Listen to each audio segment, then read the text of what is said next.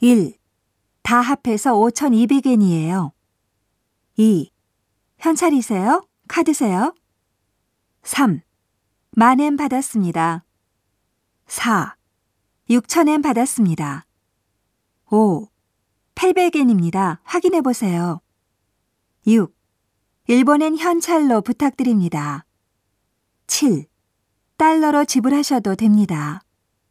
8. 영수증 필요하세요? 9. 영수증은 누구 이름으로 해드릴까요? 10. 카운터에서는 환전하실 수 없습니다. 11.